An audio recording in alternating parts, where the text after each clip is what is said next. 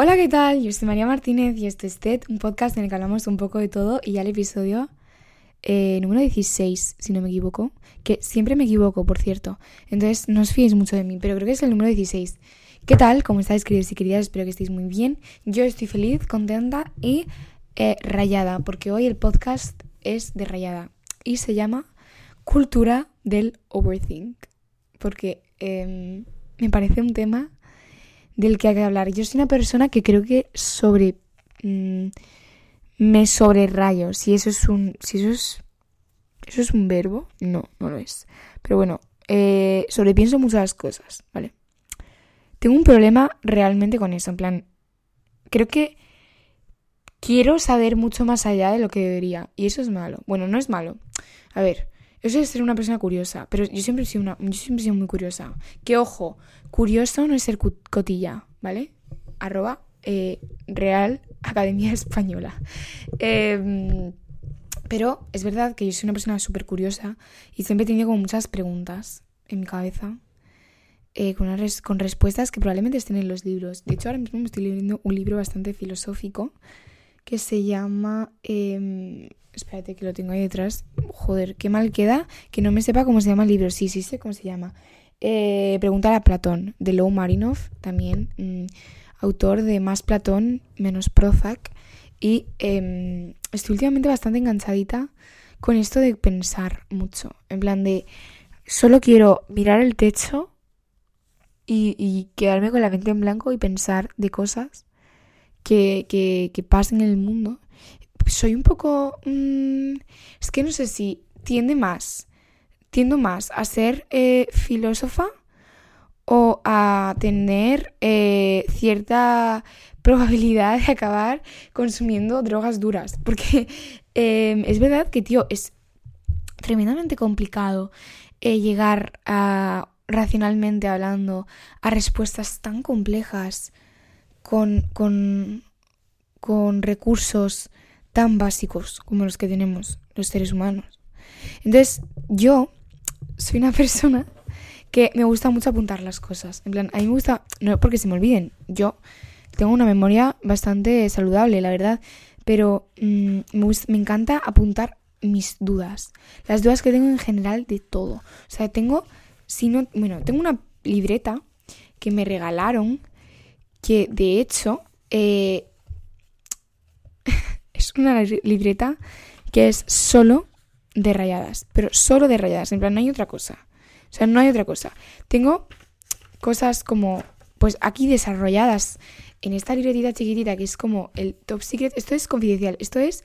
Eh, estos son los documentos de mm, el área 51. Esto no se puede tocar. En plan, está aquí eh, lo más preciado. No sé si escucháis. Mira, mira. ASMR de libretita. Bueno, no se ha escuchado muy bien, pero sí.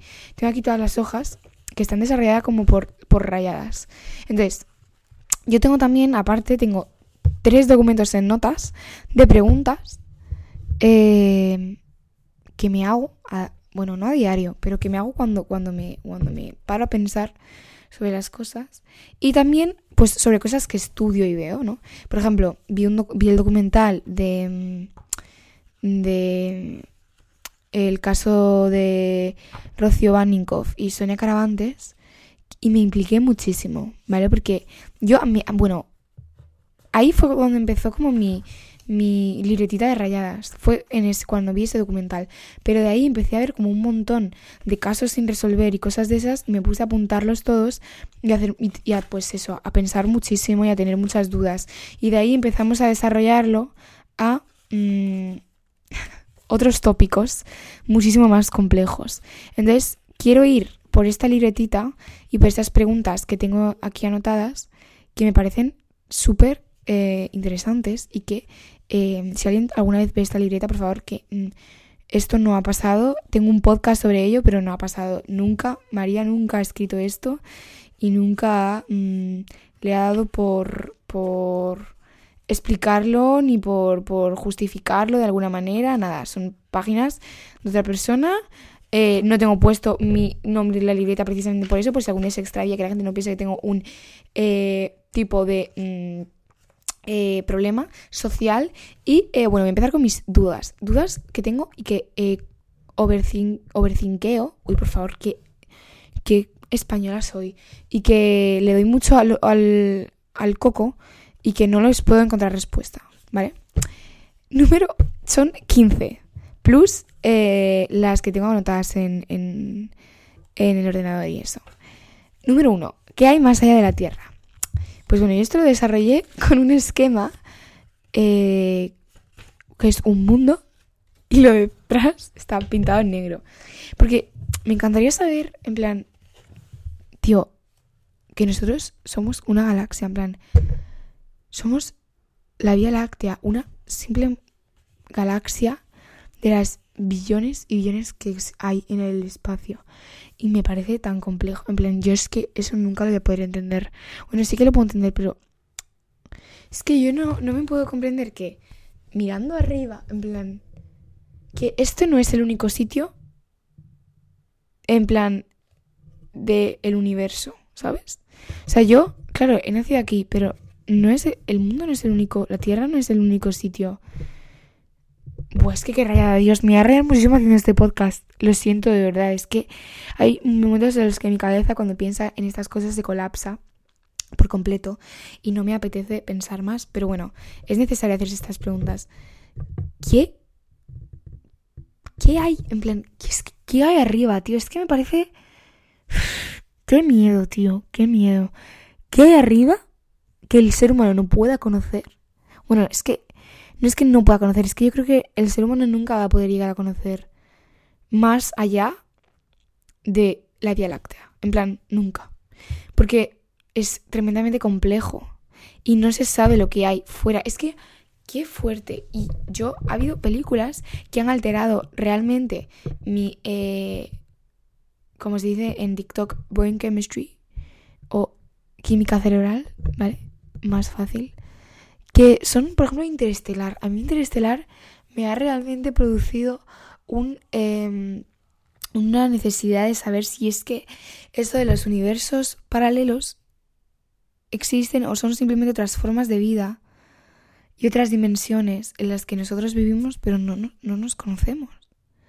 Y, por favor, eh, vale, siguiente tema, es que no puedo. Yo no quiero seguir hablando de esto porque luego tengo pesadillas. Y, y, me rayo realmente, en plan, tengo problemas con eso. Interestelar, eh, ¿cómo? O sea, y lo de que podamos viajar, no sé si lo sabéis, pero ¿sabéis que? Bueno, sabéis que, no sé si lo sabéis, pero sabéis que, no sé si lo sabéis, pero vi un podcast de Quantum Facture con The Wild Project. Uy, que, que The Wild Project es mi podcast favorito. Y, hablaban precisamente de que interestelar no se puede viajar al pasado, pero si te acercas mucho a la velocidad de la luz, puedes viajar al futuro. Plan, no es que viajes al futuro, es que el tiempo pasa diferente para ti, pasa más, eh, pasa más lento, mucho más lento. Entonces, estarías realmente viajando al futuro, porque no sé si habéis visto Interestelar, pero si tú vas tipo al espacio, te acercas a un agujero negro, las dimensiones estas a las que te acercaban, los agujeros y cosas, em, a lo mejor mientras estaban ahí, para ellos pasaba 10 segundos y en la Tierra eran como 8 días. Entonces era como bastante agobiante, la verdad. Pero me encantaría saber si eso realmente existe. En plan, si yo... Es que eh, uno de mis eh, sueños frustrados es ser em, astronauta. ¿Vale? En plan, es, es muy fuerte, sí. Uno de mis sueños frustrados es ser astronauta, porque mm, siempre me ha encantado el espacio, siempre me ha atraído muchísimo y de hecho la mayoría de mis preguntas de rayadas son del espacio, la verdad. Pero siempre he querido ser astronauta. Lo que pasa es que la verdad que entre que soy muy miope y que no soy yo una persona realmente dirigida al ámbito de la física, mm, pues al final me he quedado sin ser astronauta. Pero me hubiera gustado ser astronauta, la verdad. Estaría bastante guay. Bueno, segunda pregunta. ¿Qué hay en el Área 51? ¿Ves? Casi todas las preguntas son como de aliens y, espacio y universo y cosas. Pero ¿qué hay en el Tipo, ¿qué hay tan secreto? Joder, o sea... vale, a lo mejor no hay aliens, pero ¿qué hay ahí? Obviamente yo creo que ahí no hay nada de valor. Yo os justifico por qué. No hay nada de valor en el área 51 porque se ha hecho tan conocido y tan famoso que tenerlo ahí sería un gran peligro para el contenido eh, X que se almacena confidencialmente en estos territorios bajo tierra que hay en Estados Unidos y estos sótanos en plan desérticos que nadie conoce y que son como almacenes eh, estatales de miles de cosas, de avances científicos y cosas que yo creo que el ser, que el ser humano no, que yo creo que nosotros no conocemos. En plan, ¿cuántas cosas sabrá la NASA que nosotros, que yo no sé, por ejemplo. O sea, la NASA, porque esa tiene que saber más cosas de las que yo sé. No, las cosas se publican. Y hay muchas cosas 100% que estoy, mi, juego, pongo la mano en el fuego, que no conocemos y que son realmente impactantes para la sociedad. Y me encantaría saberlas. Eh, ¿Es peligroso? Sí. Me da igual también, porque quiero saberlo. Y yo soy así de curiosa. Y... ¿Qué hay en la área 51? Me encantaría estar en la área 51. Quiero ser eh, Joe Biden quiero ser. Porque, porque no creo que haya nada de valor, pero algo, algo importante tiene que haber o ha habido algo importante ahí dentro.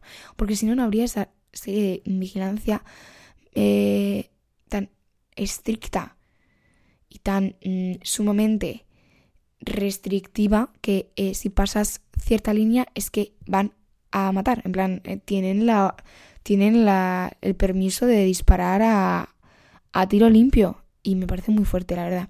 Luego, tercera pregunta, ¿por qué los seres humanos no somos felices solos? Qué bonita, la verdad, pues no lo sé. Tampoco lo sé, es que qué complejo. Los seres humanos no somos felices solos, es verdad. Es que no, la felicidad es más bonita si está compartida. La felicidad, no, de hecho es que la felicidad existe cuando es compartida. Yo creo que una persona sola toda su vida nunca puede llegar a ser feliz. En plan, si existiese un sitio en el que encerrasen a una persona aunque tuviese todo tipo de lujos y libertades, si estás sola, al final es que se hunden en, la miseria. No tiene amor y nada de eso. Con eso lo eh, relaciono con la tercera pregunta que tengo. Eh, capacidad para sentir y amar a gente desconocida. Qué bonita. Esta pregunta es preciosa. La desarrollé con un corazón muy grande en el que ponía eh, toda la gente a la que pues una persona podría ser capaz de amar a la vez. Me pareció precioso, la verdad. Es que a veces yo, tengo una mente bastante sensible. Soy... Buah, güey, iba a hablar de... Iba a hablar de, de signos del zodiaco, pero es que no tengo ni idea, perdonadme. Creo que soy signo de agua y eso me hace bastante sensible. Pero es verdad que yo soy bastante como también como... Me gusta pensar en esas cosas. Capacidad para sentir y amar a gente desconocida. Es que qué fuerte, ¿eh? ¿Cómo podemos llegar a amar a una persona que no conocemos de nada? Que puede ser no solo eh, mm, sentimentalmente, en plan, no solo románticamente hablando, sino amigos y eso que no conoces de nada, pero que se convierten al final en casi más que tu familia o incluso tu familia. En plan, es muy fuerte. Y me parece muy complejo, la verdad. Por eso tampoco, eh, pregunta número 14, no entiendo el cerebro. En plan, no lo entiendo no lo puedo entender. Es eh, el algoritmo más complejo jamás diseñado que nunca se va a poder sobre... Mm, no creo, que no va a haber ninguna tecnología que sea capaz de superar eh, la tecnología del cerebro. O sea, no somos conscientes de lo que tenemos ahí arriba y de las cosas que... Eh, tío, es que... Qué inteligente es el cuerpo humano. En plan, es súper inteligente y súper perfecto y está genial diseñado y está hecho ante cualquier anomalía, sabe qué hacer en cualquier caso. Yo tampoco entiendo el cuerpo humano, tío. Es que qué fuerte que en plan haya como tantas cosas dentro, ahí dentro, que hagan que tu vida dependa de ello. En plan, es que, ¿cuántas? Si juntas todos los microorganismos, partes, si juntas todo el cuerpo entero, te sale probablemente un algoritmo más complicado que el de TikTok. Bueno, más complicado no, muchísimo más complicado, porque el de TikTok mm, ella es complicado, pero de la mente todavía más, porque ¿cómo se pueden interconectar eh, las cosas como de un momento a otro por neuronas que van rápidamente transfiriendo comunicaciones eh, que lo hacen todo en menos de un milisegundo y que son capaces de hacer que yo ahora mismo esté hablando delante de un micro, un ordenador y leyendo unas preguntas que hacen que yo me raye. O sea, también, ¿qué capacidad tengo yo para rayarme? O sea, el cerebro... Pues el cerebro le tiene miedo a lo desconocido. Yo creo que por eso surgen estas cosas, normal, porque es tan inteligente que todo lo que no controle, no, no le... No le no le puede, no le puede, pues dar ningún tipo de, interés ni de apego, porque es que el cerebro es perfecto, inteligente, genial, único. Y me parece, bueno, hay una escena que representa prácticamente lo que pasa después de yo leer todas las libretas, todas las cosas que apunto en esta libreta de Brandy y Mr. Whiskers. No sé si alguien de aquí es de la época de Brandy y Mr. Y, uh, de Brandy y Mr. Whiskers, que no es hablar. Em, y era la mejor serie del mundo. Y mi madre y yo siempre nos hemos reído mucho de esa escena porque era que eh, creo que era el cerebro de Mr. Whiskers alquilaba la cabeza suya para hacer, una para hacer un fiestón y pues al final como que el Mr. Whiskers se daba cuenta y salía el cerebro andando por patas de su cabeza en plan reivindicando que ya pues no quería estar hay más porque no le trataba bien. Parece una escena bastante representativa de la mente humana, en plan, cómo tenemos que cuidar y cómo son, somos compañeros de vida y compañeros de todo, pues que, que sin ella no hacemos nada. Y, vaya rayada, o sea, qué impresionante. Y luego también tengo una sección en esta libreta que es todo de crímenes y asesinatos, entre ellas. Eh, ¿Qué le pasó a Elisa Lam? Elisa Lam, el caso del Hotel Cecil que apareció haciendo como cosas extrañas en un ascensor y a los pocos días apareció muerta, muerta en el bidón. Por favor, hoy eh, no me puedo trabar más. Eh, apareció muerta en el bidón de agua eh, del Hotel Cecil y, y, se la habían estado viviendo, las, bueno, su cuerpo, porque estaba allí ella, ella, y pues la gente bebía del tanque ese de agua, pues la habían estado viviendo, pero al principio como que le pasaron cosas raras, en plan, me gustaría saber si fue un suicidio, si alguien la puso ahí, si alguien fue como tan macabro de, de o si fue algo paranormal. ¿Creéis lo paranormal? Buah, yo sí creo. Bueno, no, no, no sé. Es que creo que, en plan, creo que no hay nada. Creo que son objetos de la mente humana. Y como ya he dicho antes, la mente humana es tan perfecta que ante todo lo desconocido reacciona bastante salvajemente. Salvajemente. Bueno, no sé si eso es un adjetivo eh, adverbio, mejor dicho, pero eh, reacciona de manera muy salvaje ante cualquier cosa desconocida a la que le tengamos miedo. Y yo creo que esos, los fantasmas y eso son fruto de nuestra propia imaginación y de que eh, realmente, en plan, somos totalmente capaces de, de crear una serie de, de, pues, irrealidades, ¿no? Que es muy complejo este, este pensamiento que yo tengo. Luego también tengo otra pregunta, ¿dónde está el asesino de las niñas de Alcácer?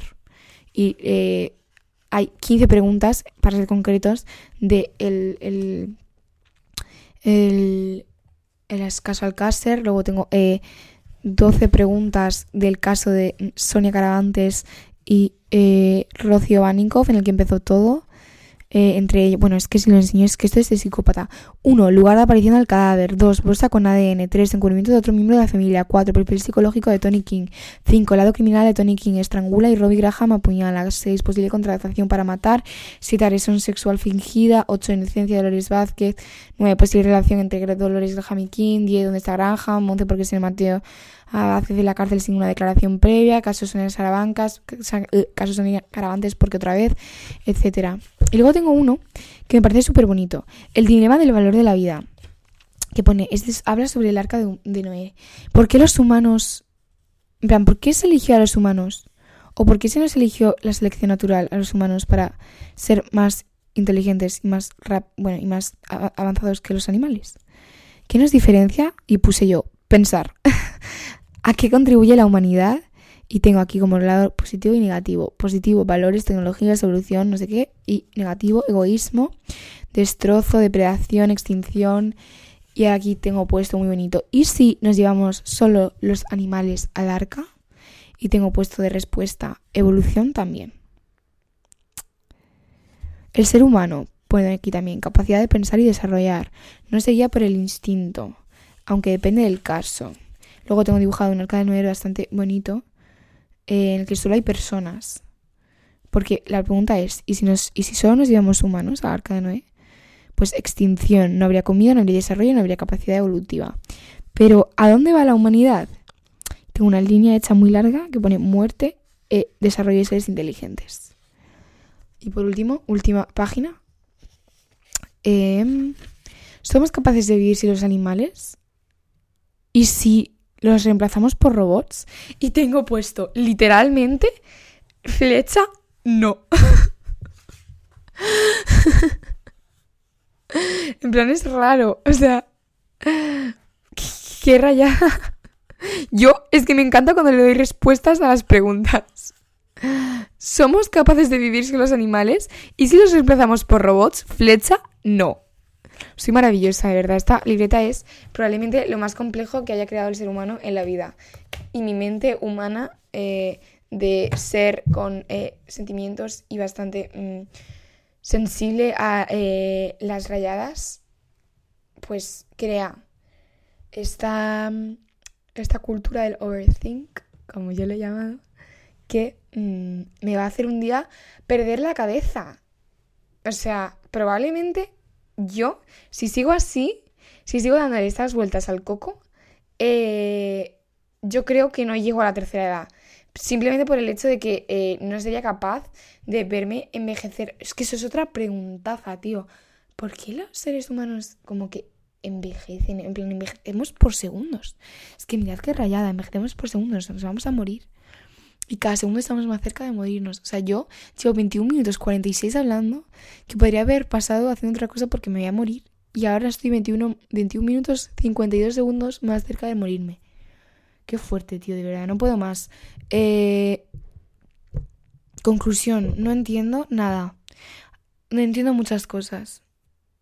Y pues eso, que espero que no os rayéis tanto después de escuchar este podcast como yo lo voy a hacer porque la verdad es que quiero quemar esta libreta. La voy a quemar en San Juan, creo. Porque eh, me da miedo. plan, me da miedo tener esto aquí. Creo que es una arma eh, completamente y tremendamente poderosa y que puede hacer que un día eh, yo pues me dé un chungo. Así que bueno, sin más dilación, espero que os haya gustado muchísimo. nos vemos el próximo viernes y un besito a todos. No os rayéis mucho, no tengáis muchas pesadillas y espero que tengáis una muy buena semana. Hasta el viernes. Chao, chao.